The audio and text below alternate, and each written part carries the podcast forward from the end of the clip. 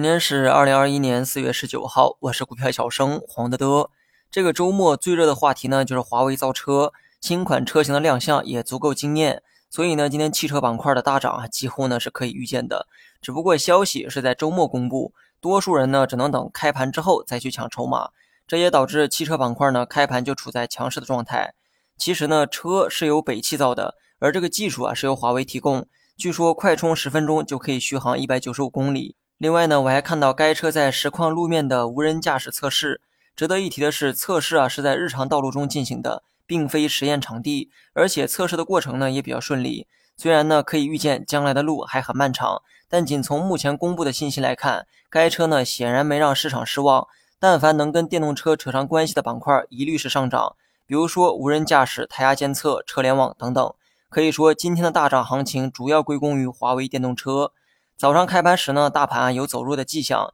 整个市场只有汽车板块在维持强势，也是靠着这个板块的强势，让整个市场呢转向了做多。每当这个时候，就会有人来问，还能不能买汽车板块？首先呢，板块的这个估值啊肯定是高，而且这是一个漫长的赛道，你如果想吃进该行业的所有红利，那我还是建议你等到大幅回撤的时候再去投资。至于短期走势呢，就看情绪如何演变，有利好呢它就会涨，就像今天这样。至于短期能涨多高，就得看利好的影响力。目前来看呢，华为电动车的噱头还是很强的，至少目前这个高度不像是短期的高点，只能说有能力的人啊去把握。最后呢，说一下大盘，华为呢引爆了今天的市场，可以说今天的涨幅呢是华为给的，但今天这个上涨啊是技术面给的，因为上周五呢就说过，大盘过了五日线后没理由再看空，短期呢也存在继续反弹的概率。今天的市场呢有量也有涨幅，同时呢北上资金净流入一百九十亿，一切呢都显得合乎情理，